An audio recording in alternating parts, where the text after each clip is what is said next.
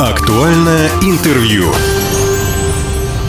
Здравствуйте, меня зовут Владимир Лозовой. В России началась вспышка коклюша. Детская болезнь может развиваться совсем не по-детски. В отдельных регионах число заболевших исчисляется сотнями, пишут федеральные средства массовой информации. По сравнению с прошлым годом в Хабаровском крае сейчас в 15 раз увеличилось количество заболевших. Кстати, уважаемые радиослушатели, коклюш правильно говорить коклюш на медицинском языке, но мы привыкли говорить коклюш, поэтому я так и буду говорить. Так вот, коклюш с китайского языка переводится как «стодневный кашель». Сегодня напротив меня у микрофона заведующий инфекционным отделением детской краевой больницы имени Петровича Алексей Михайлович Николаев. Здравствуйте, Алексей Михайлович. Здравствуйте. В 15 раз увеличилось количество заболевших э, коклюшем в Хабаровском крае. Цифры верные? Вы как э, специалист, как заведующий инфекционным отделением. Если Подтверждаете эти данные? Да, если оценивать количество переболевших и пролеченных у меня в отделении, то примерно такая статистика и есть. В 2020-2021 году у нас в отделениях вообще таких больных не было, был эпидемия ковид, все сидели на изоляции и мало контактировали, мало было больных. А в 19, 18, 17 годах у нас пролечивалось 10-15 больных в год. Сейчас, на данный момент, у нас уже пролеченных э, в этом году более 80 человек. Наблюдаем рост мы с июня месяца. Как взрывной рост с июня пошел, вот если в мае еще у нас не было ни одного, в апреле не было, с июня у нас уже более 80 человек пролечено, и еще лечатся в отделении. И еще впереди сезон, когда коклюш может э, подрасти. Поэтому, в принципе, 10-15 раз эти данные, э, они сопрягаются с данными, в том числе на госпитальном уровне. Всего лишь 80 человек. В чем причина? Почему об этом стоит говорить? Подумаешь? Ну, 80 человек. Если мы возьмем в масштабах всей планеты, да, это даже и незаметная цифра. В масштабах города эта цифра ощутимая. И мы говорим про 80 человек, которые лежат в стационаре. Еще умножаем эти 80 человек на 10, это те количество больных, наверное, которые пролечатся на амбулаторном этапе не в такой тяжелой форме. Все же мы госпитализируем детей малого возраста, у которых заболевание может протекать и протекает в тяжелой форме. Вот. И, соответственно, ну, относиться так, что это всего лишь мало, когда это мы смотрим на цифры, да, но если это заболеет ваш ребенок и ребенок вашего соседа, это будет далеко не мало. Это большая цифра. И э, настораживает именно рост. То есть по отношению к предыдущим годам. То есть если рост такой будет продолжаться, если сегодня 80 человек, завтра будет 180, а послезавтра будет 1080. Я слышал, что это одна из самых заразных э, болячек. Так, так оно точно есть. Это, да, вот, это высококонтагиозное заболевание. Э, индекс контагиозности 90% достигает. То есть 90% э, проконтактирующих, если не имеют защиты или не имеют средств защиты, они заболеют. А почему происходят вот эти вспышки в том или ином регионе, там, в Хабаровском крае? С чем это связано? Ведь не было же там в советское время, насколько я знаю, вспышек э, коклюша.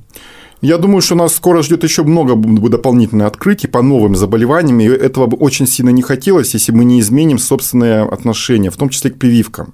Если взять ВОЗовские данные, за последние, я вот как-то смотрел статистику с 80-го года, именно по коклюшу, то с 80-го года отмечается резкий спад э, заболеваемости коклюшом в мире, и параллельно с этим резкий рост вакцинации.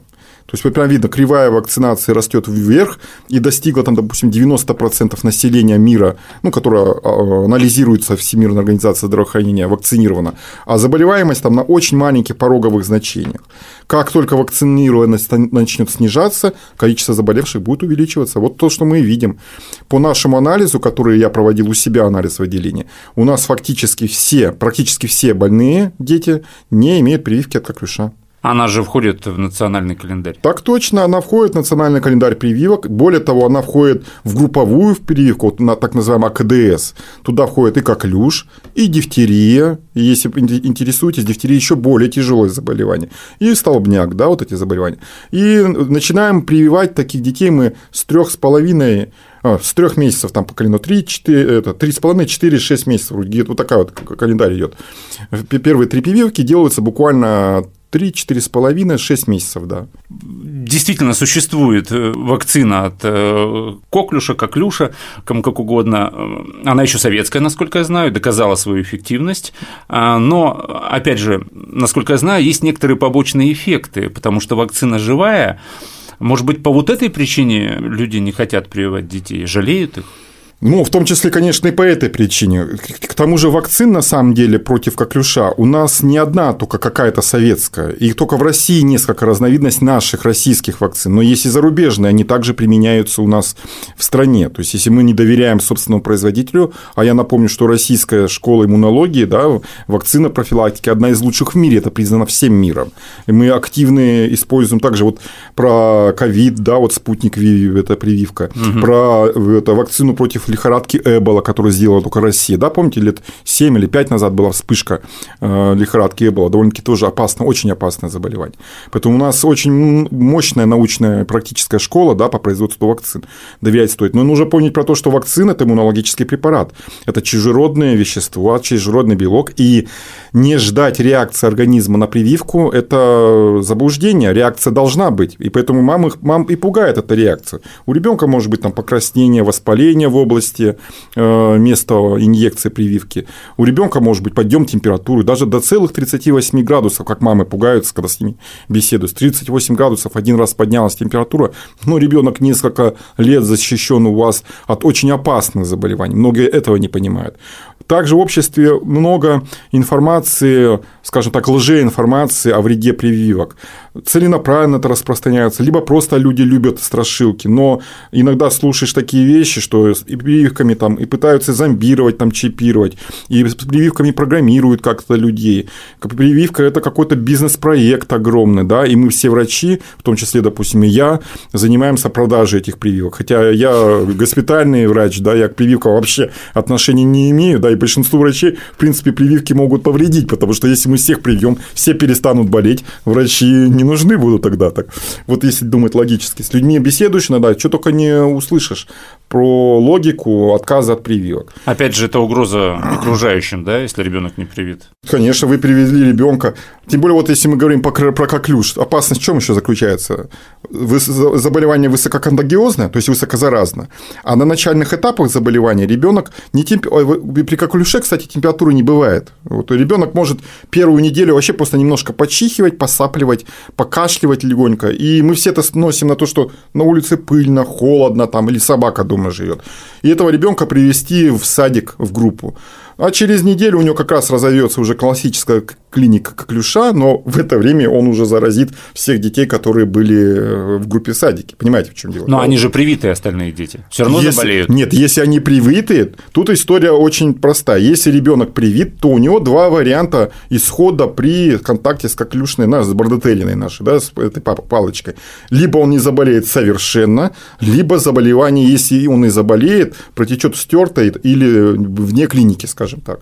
Ну, то есть, то есть легкая какая-то конечно, форма, легкая, да? или мы даже этого не заметим.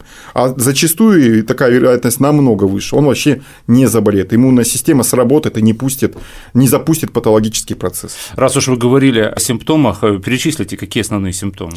Вот вы говорили, что с перевода с китайского 100-дневный кашель, так оно и есть. Да.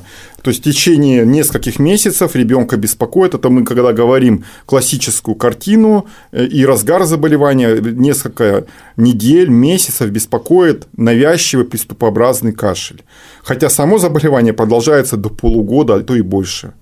Ну, сначала инкубационный период, там несколько дней, пару недель, потом идет катаральный период, когда ребенок вот именно начинает почихивать, посмаркиваться, покашливать легонько, у него ни температуры, ничего нет, он как бы чувствует себя практически здоровым. Мы сносим это на легкое ОРВИ. Это тоже может занимать неделю, две недели. Но он уже заразен. Он уже заразен, конечно, он уже заразен. Ух ты, какая прелесть. Вот, да, прелесть. И в том числе, э, ну, не, там есть еще периодные периоды заразности, он не весь этот период заразен. Он заразен как раз ближе к периоду, когда у него развивается э, спастический кашель, да, который при коклюше. А это уже период спастического кашля, это когда у ребенка развиваются приступы кашля продолжительностью где-то может быть и 5-10 секунд, может быть и полминуты, бывает полтора мину, полторы минуты. Этих приступов кашля может быть в день 1-2, это легкие да, формы течения, а может быть 15-20 и то 30. Эти приступы могут сопровождаться просто кашлем, а могут сопровождаться в том числе и остановкой дыхания. Да, вот. Я слышал, что младенцы да. даже синеют. А, не даже синеют, они синеют. А, вот да? это да. И причем это заболевание, чем э, младше возраст, тем тяжелее протекает. То есть меня ранее спрашивали, что многие детские болезни, да, чем позже заболеешь ими, тем тяжелее болеешь. Здесь наоборот. То есть э, особо тяжело заболевание протекает вот в первые месяцы жизни. Как раз вот как раз первые три месяца, когда вот мы еще не привили ребенка. У нас таких пациентов тоже много, они не привиты в силу не того, что мама не хочет прививаться. Потому что еще нельзя. Потому что еще нельзя, потому что время не подошло. Вот этот самый период опасный. До трех месяцев, да? Да, до трех месяцев, до трех с ну даже, до, скажем, до полугода вот за, за этот период. И когда мы отказываемся от прививок своим детям, да, а прививки, вот я вам сказал, первая схема, да, там три с половиной, о, то есть три, четыре с половиной, шесть месяцев, но потом идет ревакцинация. И доказано, что если мы с вами в детстве эти прививки получили, то напряженность иммунитета имеет там всего 5-7 лет. То есть, грубо говоря, каждые там, 5, 7, 10 лет нужно ревакцинироваться и во взрослом состоянии. Но взрослые в любом случае этим заболеванием болеют на порядок легче, чем э, дети. Алексей Михайлович, вот вы говорили о, о симптомах, да? Правильно я понял или нет, что очень скрытно развивается эта болезнь, диагностировать сложно? Конечно, и это определенные сложности в диагностике. Врач, врач, который работает амбулаторно, то есть врач поликлиники, должен про это помнить. Почему? Потому что как картина идет? Соперки потекли у ребенка, начал ребенка подкашивать. Врач объективно да, связывает кашель с тем, что у него насморк, там, ринофарингит, допустим, да, он начинает лечить сопельки, он начинает лечить горлышко. Кашель продолжается усиливаться. Врач слышит легких, ну, всегда он в легких что-нибудь хороший врач услышит, да. Если долго слушать, что-нибудь ты услышишь.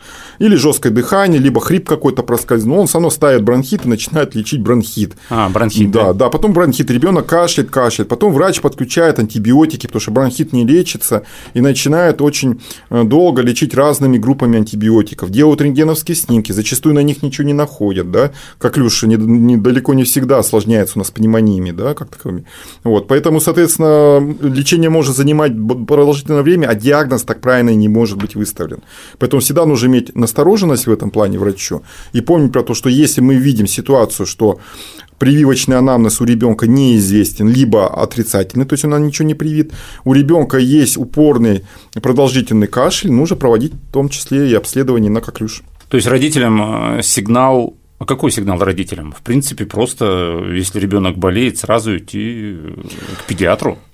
Ну, а принципе, там уже ну, там только педиатр да, может ну, обнаружить, ну, как, да. как люш это или ОРВИ, да? У нас, если взять такую среднюю статистику, то, наверное, одна треть это, это родителей идет сразу же к специалисту, да, мы же можем просто приехать и даже в больницу, заехать в приемном отделении, осмотреться, в крайнем случае, да, то есть оценить э, ситуацию.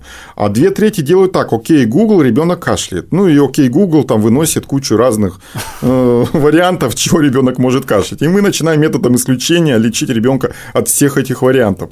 И когда уже совсем ребенку не помогает, и это смешно, но я это вижу каждый день, вот эту практику. Да, где-то я читал, мы приезжаем, да. читал такую информацию, что в медуниверситете университетах э, ставить диагноз только в курсе на третьем вроде как начинают, да? Даже ну, и там рано еще. Даже еще там, там рано. Да. А, а, а, значит, э, люди сейчас через Google его ставят самостоятельно вот за 5 минут, да? Но в мединституте вообще диагноз, в принципе, ставить еще рановато, потому что так болезни у нас такие есть третьего, четвертого курса, когда мы можем у себя найти все, в том числе даже у мужчин женские болезни, у, у женщин мужские, поэтому это. В общем, самолечение это так же плохо, как антипрививочное прививочная вся вот эта вот истерия, которая новомодная сейчас.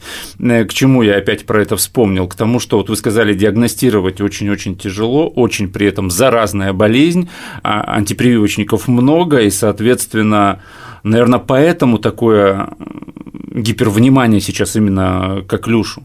Да, конечно. Ну вот вы эти основные факторы и назвали. И, в принципе, это не только к оклюша относится, это любого заболевания, которое имеет склонность к эпидемическому, скажем так, развитию. То есть, если мы не вовремя и неправильно это не диагностицируем, не вводим карантинные мероприятия, если мы не соблюдаем меры специфической, не специфической профилактики, мы видим картину роста заболеваемости. Но вот я, допустим, взрослый человек, мне 40 с лишним лет, да, я родился и, в принципе, начинал расти в Советском Союзе. Моему, моих родителей не спрашивали. Меня приводили и вставляли все прививки, которые положены. Я в итоге безопасно вырос до взрослого состояния и завел своих детей. Почему мы должны своих детей подвигать этому опасности? Почему мы должны за них решать?